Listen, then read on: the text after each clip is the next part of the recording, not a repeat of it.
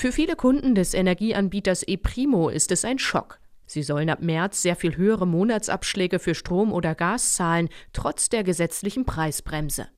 Die Verbraucherzentralen berichten von Fällen, in denen Haushalte einige hundert bis tausend Euro mehr zahlen sollen als bislang. Ist das rechtens? Das ist nur dann in Ordnung, wenn tatsächlich die Börsenpreise weitergegeben werden und nicht, wenn die Versorger jetzt auf einmal noch mehr verdienen möchten. Das geht eben nicht, sagt Thomas Engelke vom Bundesverband der Verbraucherzentralen.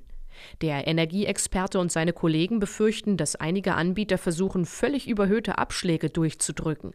Um das zu prüfen und gegen Abzocke vorzugehen, rufen sie betroffene Verbraucher auf, sich zu melden. Wenn Sie entweder die Rechnung nicht verstehen oder wenn Sie glauben, da könnte was nicht stimmen, dann sollten Sie zur Verbraucherzentrale in die Beratung gehen und dort sozusagen sich von den Profis beraten lassen. Oder andere Möglichkeit, man wendet sich online an den Bundesverband der Verbraucherzentralen.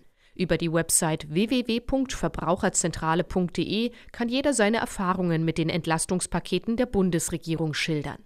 Häufen sich Fälle falscher Berechnungen von Energieanbietern, wollen die Verbraucherschützer dagegen vorgehen. Im Zweifel könnte auch das Kartellamt aktiv werden. Das Bundeskartellamt kann prüfen, ob die Unternehmen tatsächlich nur den Börsenpreis weitergeben oder etwas anderes auch.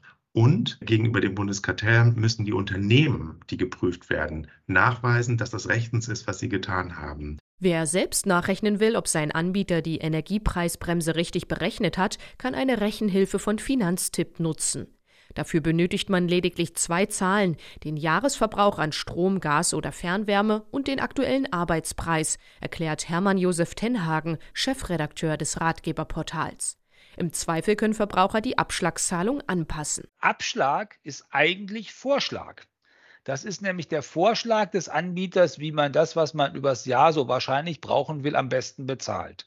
Und wenn ich jetzt schon besser weiß, dass das, was ich bezahlen werde müssen, weniger ist, dann kann ich diesen Abschlag auch selber ändern. Bei den meisten Anbietern ist das über das Online-Portal möglich.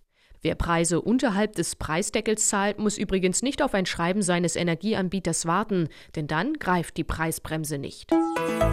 RBB 24 Inforadio vom Rundfunk Berlin-Brandenburg.